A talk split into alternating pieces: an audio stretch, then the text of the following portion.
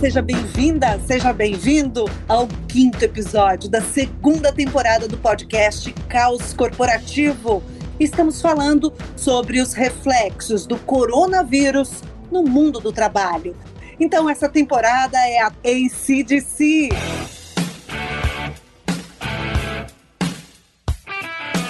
O podcast Caos Corporativo fala com você que acredita na impermanência, na inquietação, como princípios fundamentais da criatividade e da inovação. E esse é o momento, é o momento de mudança. Bem-vindos, Alberto Reutemann e Anderson Bar. Olá, Amanda. Olá, Anderson. Estou aqui dentro da bolha do Volpone, colocando tanto álcool nas mãos que o fígado já está com ciúmes, Anderson. Vocês lembram daquelas propagandas em que as crianças andavam cheias de plástico bolha? É um pouco assim que eu tenho me sentido nos últimos dias. Mas seguimos forte aqui na quarentena, nas nossas casas, porque amigos, um dia isso vai acabar. E no dia que acabar, a gente vai falar como? Aprendeu, né, minha filha? Esse é o nome do novo episódio do podcast Caos Corporativo. Aprendeu, né, minha filha? Antes da gente começar essa discussão, eu queria só lembrar que nós temos ouvintes já por grande parte deste planeta Terra. Este planeta contaminado pelo coronavírus tem muitos ouvintes do caos. Temos ouvintes na Irlanda, na República Dominicana, na Alemanha, no Reino Unido, na Espanha, no Japão em Portugal. Muito obrigada pelo carinho.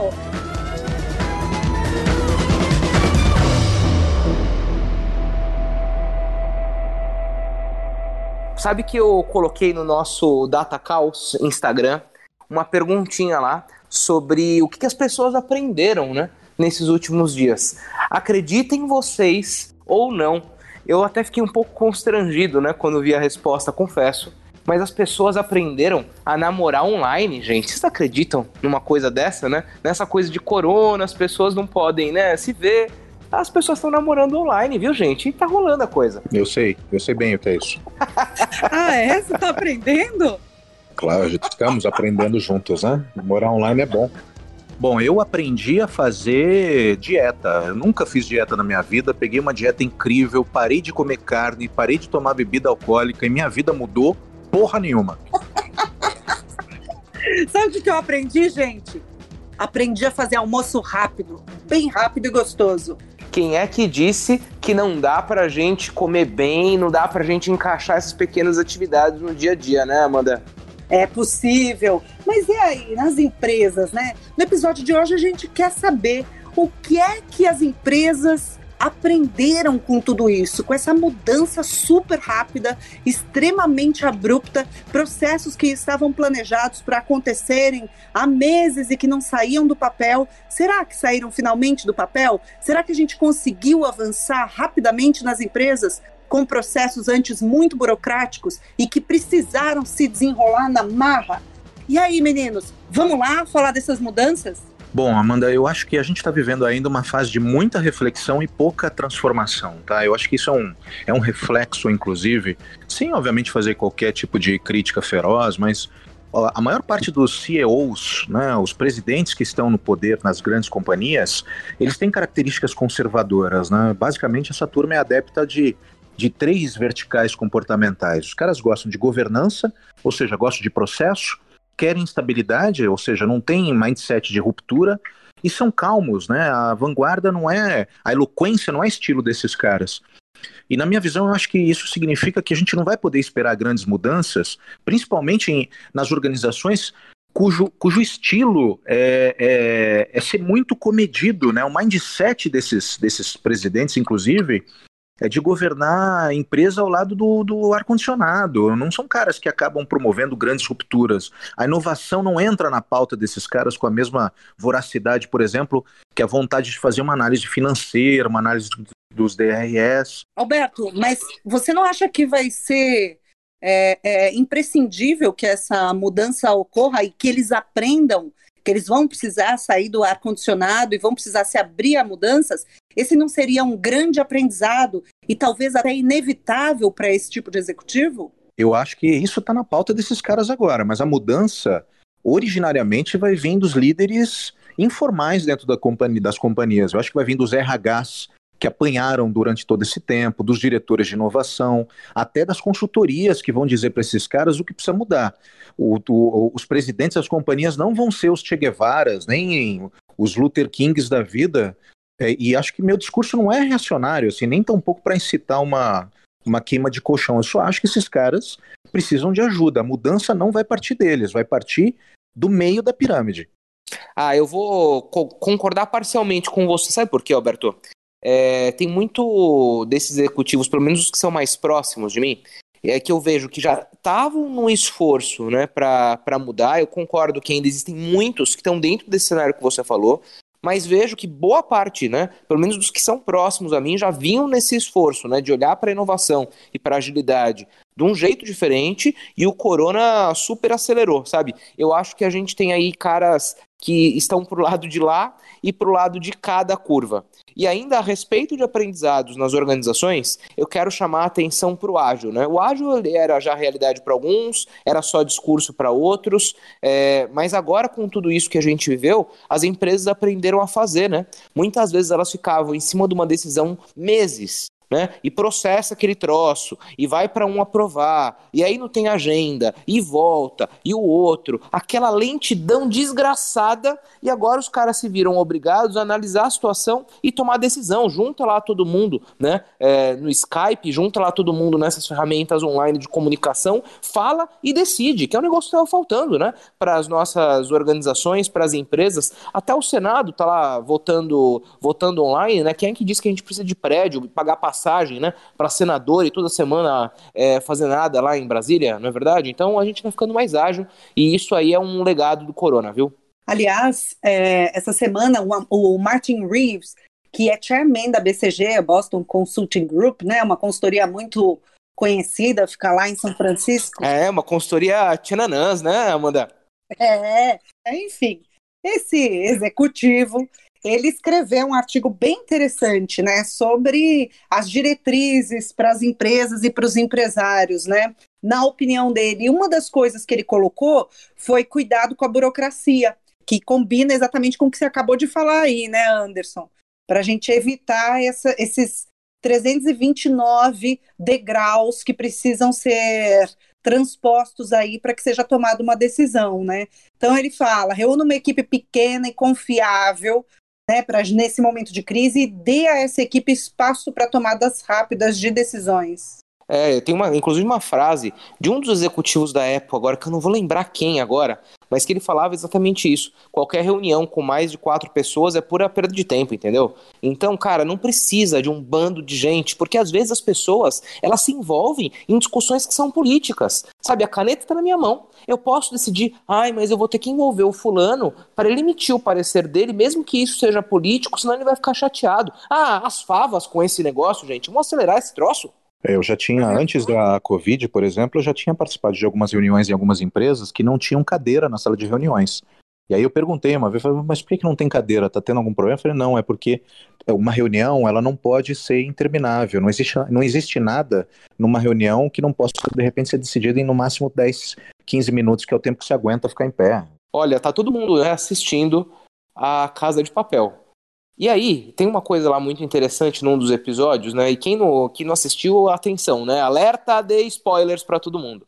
Mas tem uma das táticas lá utilizadas, né, em que um dos personagens está na frente do juiz e para ganhar tempo fica falando. E até o professor disse, né, que depois de 50 minutos ninguém consegue prestar mais atenção em nada. Lembra dessa cena aí, Amanda? Lembra? Não, muito legal, muito legal, uma baita estratégia. Já o plano Paris, né, Anderson? E aí ele orienta, o professor orienta a personagem para que ela dê o máximo de detalhes possível para ganhar tempo e cansar as autoridades durante o depoimento. Então, quando alguém começa a dar muito detalhe para você, a falar demais, a perder a objetividade, é o plano Paris em ação, e aí justamente pode ser uma tática de enrolação. Será que é por isso que os prolixos cansam as pessoas, então? Com certeza, objetividade. Esse é o momento de sermos objetivos, claros. Uma das razões que levam os, os líderes a demorarem para divulgarem as políticas a, num momento desse é justamente o medo de depois ter que mudar. Só que agora não tem jeito. Como é que vocês veem isso, meninos? Eu acho que as empresas têm um problema grande pela frente, é, não só revisitar todas as políticas, mas de, diminuir ao, mais, ao mínimo possível é, a quantidade delas. Eu acho que elas vão precisar, inclusive, rever o que se entende como propósito, né? Muita, muita gente, inclusive nós aqui, né? Nós crescemos ouvindo que você devia vestir a camisa da empresa, dar o sangue pela firma, abrir mão até de boa parte da tua vida pessoal se você quisesse crescer. E, e essa turma, muitas vezes, ficou sem emprego, sem convênio. Claro que tem muitas empresas segurando a onda, mas o propósito foi totalmente é, deixado de lado no Walk the Talk, né? Aquelas empresas que tinham um baita discurso bonito, vamos crescer juntos, vamos, vamos, vamos evoluir, mandaram um monte de gente embora, né? E elas vão precisar é, rever como engajar os funcionários no, no, no pós-Covid.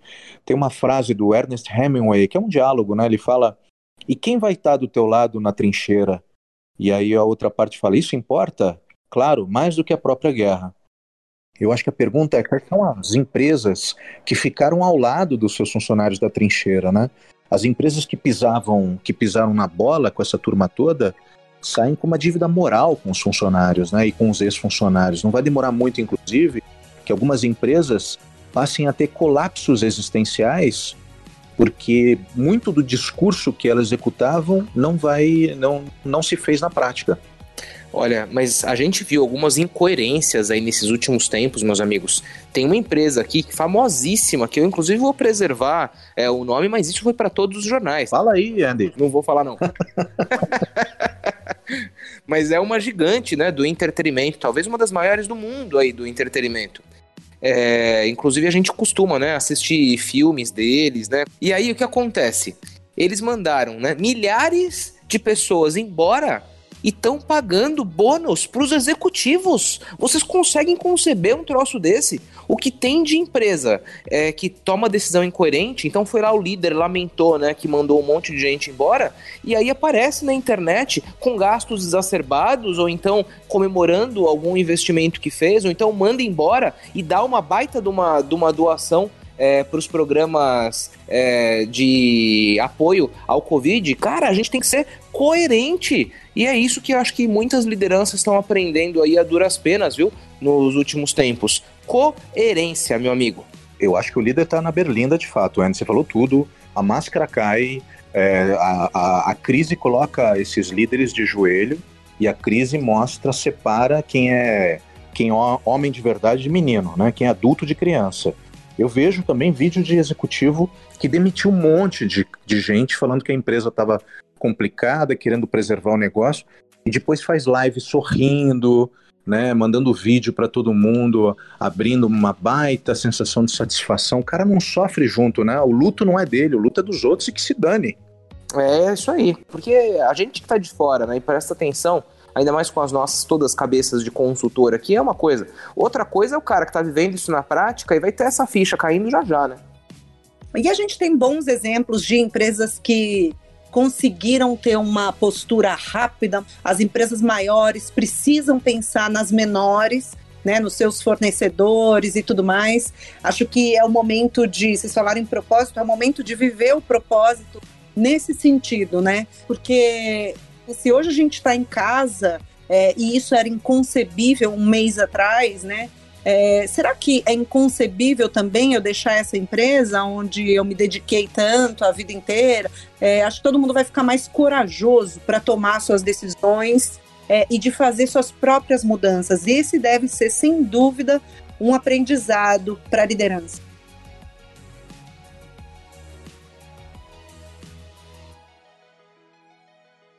Amanda, você sabe o que significa consistência? é tudo aquilo que não tem contradição. Ou seja, né, se a gente está esperando esse tipo de postura dos líderes, né, eu estava falando aqui em coerência, mas acho que mais do que coerência, eles têm que ser consistentes, porque a gente não pode ter contradição entre aquilo que é a nossa ação e aquilo que é a nossa, que é a nossa fala. E só um, mais um exemplo, né? Veja, depois de cinco semanas, não importa agora, né? É, eis que eu fiquei sabendo de uma empresa que esta semana tomou a decisão de colocar os seus colaboradores em home office. Um dos valores da empresa é agilidade, né? É agilidade, com certeza. O governo está estudando flexibilizar o lockdown, aí a empresa decide colocar em home office? Não entendi. E assim, e casos como esse são muitos por aí, né? Então a gente tem que consolidar esses aprendizados, né? Agora, mais legal do que isso é ter visão e se antecipar ao problema, né? A gente viu o case da Arezo. Poxa, o executivo da Arezo deu um show, né? Ele conseguiu pivotar o negócio em duas semanas é, manteve as vendas online, né, se organizou com os franqueados, é, organizou os funcionários para fazer venda online de casa. Cara, é, eu achei assim bárbaro. Vocês viram isso? Vi, vi, achei o máximo e digo mais. É, a Ering também fez algo parecido. Você entra lá no, no site, no aplicativo da Ering, e aí eles te até colocam lá um vendedor, né, que para te atender e assim por diante. Casas Bahia fazendo isso, Fast Shop fazendo isso, são ótimas iniciativas. Né? Magazine Luiza, né? Então eu acho que empresas que se adaptaram rapidamente e aprenderam que era preciso mudar, rápido, rápido. Eu acho que 2020 é um ano para a gente reaprender a viver. Tá uma onda super bacana nas redes sociais falando sobre economia circular. Para quem não sabe, economia circular é reinventar a capacidade completamente, a maneira de a gente consumir, o design dos produtos, a relação com a matéria, com mão de obra. Então, eu acho que a gente vai ter é, aprendizados bem interessantes como é que as empresas passam a lidar com seus resíduos, com a comunidade que elas estão inseridas. Eu acho que vai ser muito mais do que cuidar da pracinha que tem do lado da empresa. Eu acho que a gente vai aprender muito com isso. Eu estou aprendendo também, gente, que eu consigo viver mais com menos. Gente, as minhas roupas de trabalhar, o armário onde eu guardo o sapato, tenho certeza que eles acharam que eu morri. eu tô usando um par de tênis e um chinelo. E tá tudo bem. Ele virou minimalista totalmente. O chinelo fala: gente, o que, que é isso? Me deixa descansar um pouco. Mas olha, hoje de manhã eu tava lendo uma reportagem bem interessante. Aliás, recomendo, né? O El País tem uma, uma filósofa alemã, bem, bem, bem da atualidade, bem famosinha, né? Chama Caroline Henk ela está falando que a quarentena é um convite à humildade, né? Os principais rótulos de vaidade, na visão dela, foram retirados das pessoas, né? E eu estava vendo uma outra pesquisa também, se não me engano foi do próprio Instagram, que o número de selfies caiu 70%. Então ninguém está tirando selfie em casa, né? Você vai tirar selfie em casa, as pessoas estão tirando foto da comida quando elas fazem e do que estão vendo nas séries, mas as pessoas não estão fazendo selfie. Então... Por que, que você acha que não estão fazendo selfie, Alberto? Que tá todo mundo maloqueiro em casa, com os cabelos nas alturas. Né? É, aquela casa uma zona. Aquela camiseta com a gola desbeiçada, descabelado, mulherada que não faz a sobrancelha há cinco semanas. É a mulherada que me ouve aí, sabe o que eu tô dizendo? Aliás, 60% da nossa audiência é feminina, viu, meninos? Isso é muito legal, cara. Já que você falou de cabelo, eu quero pedir uma retratação do Anderson, porque ele falou que eu, que eu tava ficando cabeludo e resolvi cortar o cabelo sozinho, né? Peguei aqui uma máquina velha que eu tinha, cortei o cabelo. Na verdade, você, você pegou uma pinça, né? Deu duas puxadinhas e já resolveu. Cara, por que, por que, você fala isso, cara? Eu, novamente, eu vou pedir para os editores. A última vez os editores não cortaram isso. Quero colocar meu voto de protesto. Eu acho um absurdo, você cara. Sabe que eu recebi de... mensagens de gente perguntando: o Beto tá cabeludo mesmo? Não sei, faz tempo que eu não vejo também. Pois é, pois é, eu tentei cortar o meu cabelo e nessas horas a gente dá um valor absurdo pros cabeleireiros. Eu não posso aparecer de forma alguma em nenhuma live por ter cometido um, um devaneio, um deslize, uma aberração em mim. Que isso? Né? Eu praticamente me automutilei com, eh, cortando meu cabelo. É que você não contratou o serviço lá, Alberto. Os barbeiros online. Nem sei se esse é o nome.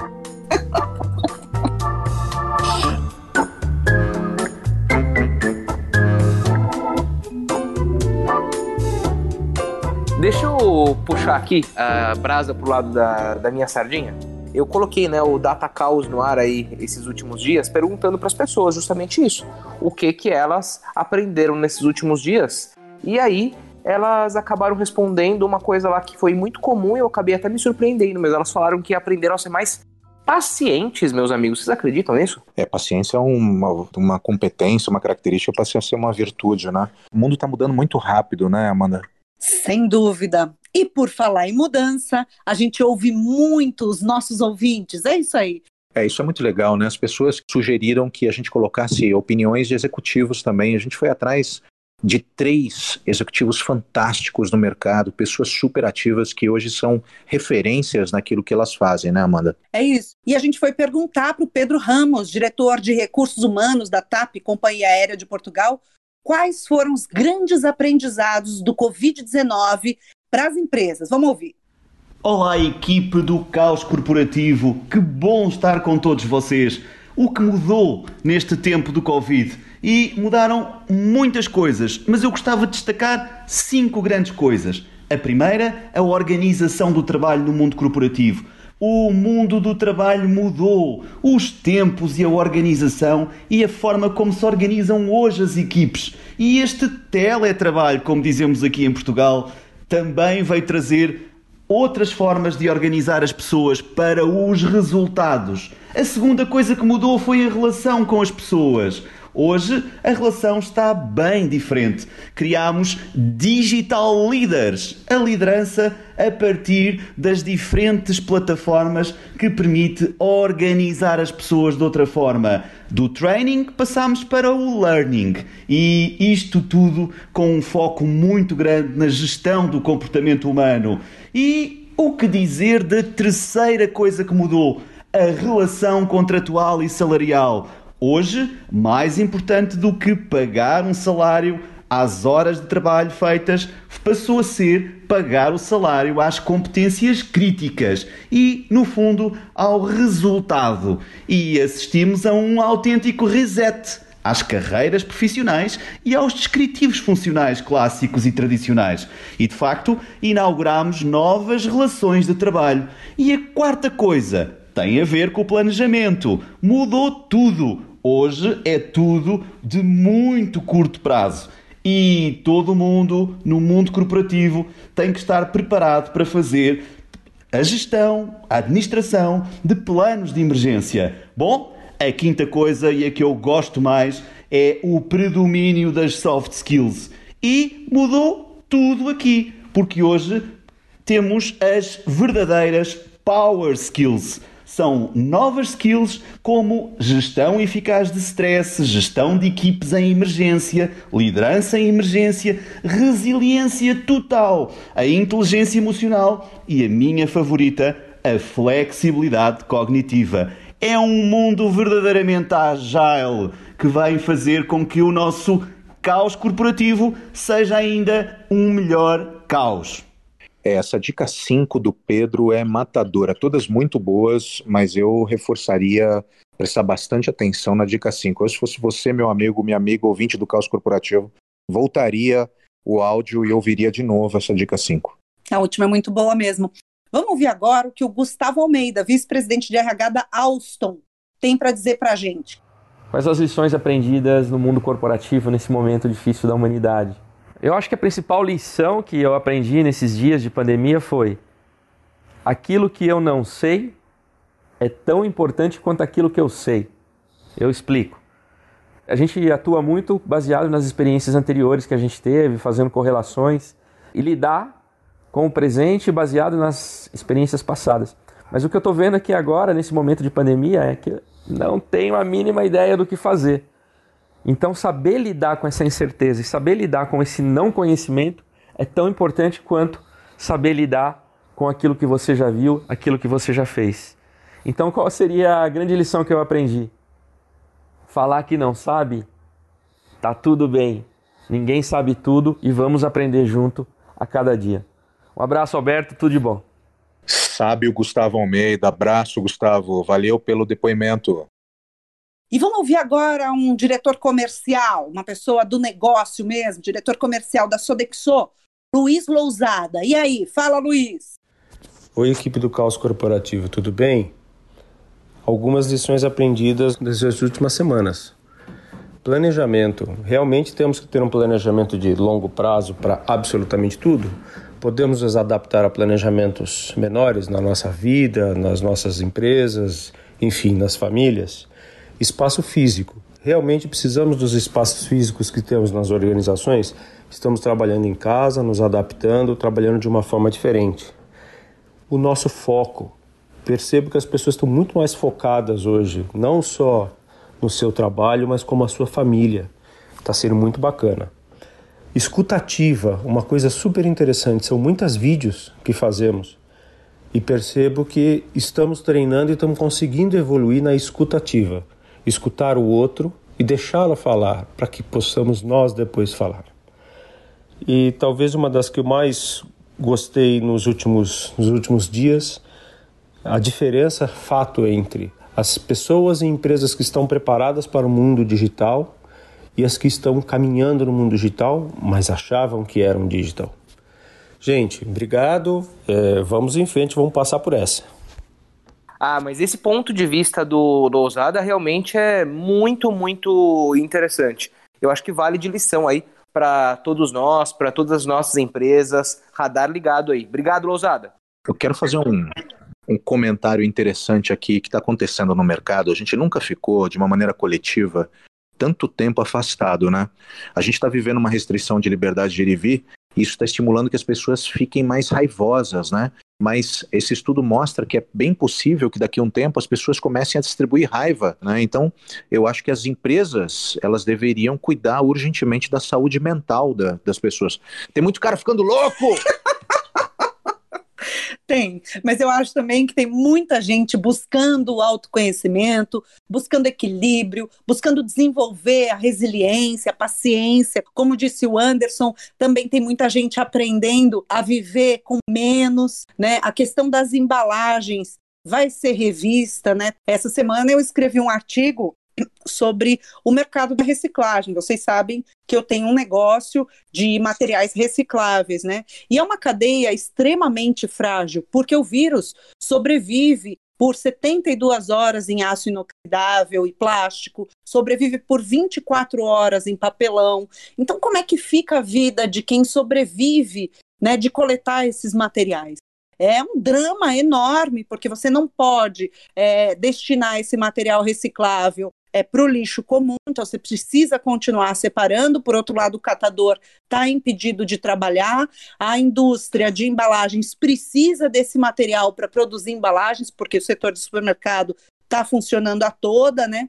Então é um mercado bem frágil, mas é, nós como cidadãos precisamos continuar separando e fazendo nossa parte. Está lá no LinkedIn, quem quiser dar uma olhada.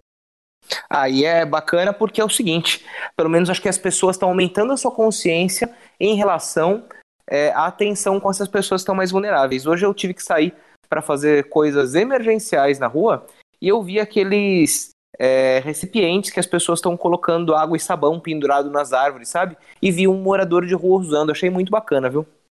Eu vi morador de rua com máscara também, eu fiquei bastante tocado, eh, emocionado, porque isso é um exemplo para muita gente que tem tudo na vida e está saindo de casa sem se cuidar. Gente, posso fazer uma pergunta aqui para vocês dois? Quero ouvir a posição dos dois, combinado? Depende da pergunta, não sei. A gente não vai ser politicamente correto, já estou te adiantando. Eu tô, eu tô inspirado aqui por um, por um artigo que eu li no LinkedIn. Uma pena que eu não guardei o nome do autor, senão faria aqui. Você nunca guarda o nome das pessoas? Você nunca guarda? Eu só me lembro de falar na hora que a gente tá gravando, é uma pena. Mas eu vou começar a anotar mais.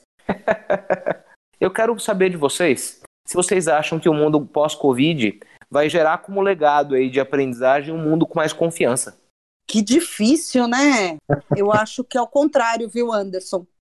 Eu acho que as pessoas vão ficar é, mais desconfiadas, mais cautelosas, é, e acho que vai ser um processo de reconstrução da confiança, de verdade. E você, Alberto? É, eu acho que a gente está tentando falar que as pessoas estão vivendo um momento de reflexão, mas no fundo, no fundo, tem muita gente sofrendo em todos os níveis, né? É, eu acho que as pessoas vão sair é, desconfiadas. Eu acho que a gente sai mais amedrontado, sai mais forte, mas sai desconfiando mais das coisas. Até porque a gente está passando por um processo de infoxicação. Então, a gente está cada vez mais desconfiado do que o que a gente, de tudo que a gente ouve. Vocês conseguem se, imagi se imaginar num show lotado, lá no Allianz Parque, eu já tenho pânico. Por quê? Porque eu fico desconfiada que eu posso é, ser vítima de uma contaminação, de alguma coisa. Não consigo me imaginar num ambiente com aglomeração. E eu acho que essa sensação vai prevalecer por muito tempo. Tem uma frase de um poeta espanhol chamado Jorge Manrique, que é muito bacana, é uma das minhas preferidas. Ele fala: qualquer tempo passado parece ter sido melhor. E aí é onde eu quero deixar justamente uma provocação interessante aqui para todos nós, já que a gente está falando de aprendeu, né, minha filha? Que é o seguinte: quando a gente vai lembrar e saber, né, e buscar o que significa confiança, confiança vem do latim confidere, né? Ou seja, com fé. Então, meus amigos, dizer que eu confio em alguém é dizer que eu tenho fé naquela pessoa. E eu espero que a gente realmente saia de todo esse momento aqui pós-pandemia com mais fé na humanidade e com mais fé nos nossos semelhantes, viu? E com alegria também, né, Anderson? Eu estava lendo hoje de manhã que a Universidade de Groningen, lá na Holanda, fez um, um teste com 126 músicas, as mais tocadas no planeta, nos últimos 100 anos, para ver qual delas despertava a maior alegria nas pessoas quando elas escutavam. E qual é? E qual é? Fala aí, Alberto, porra! O pessoal vai ter que esperar até o final do, do podcast para descobrir agora.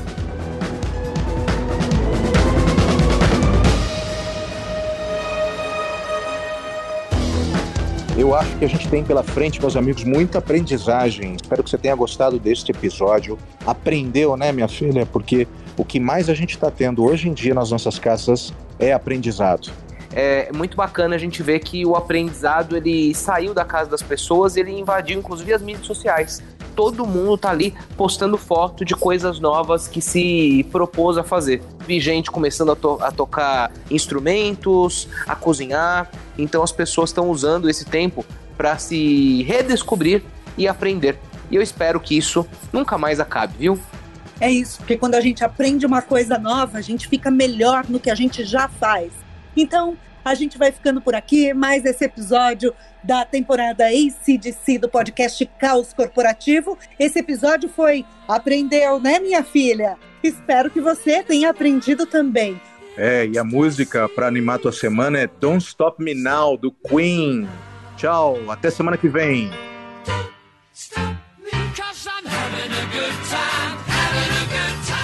Um beijo no coração, uma ótima semana. Segue a gente lá pelo LinkedIn, Facebook, Instagram, Caos Corporativo. Beijo, tchau, tchau, tchau. É isso aí, tchau, tchau, até segunda. Ninguém para esse trio. Fui.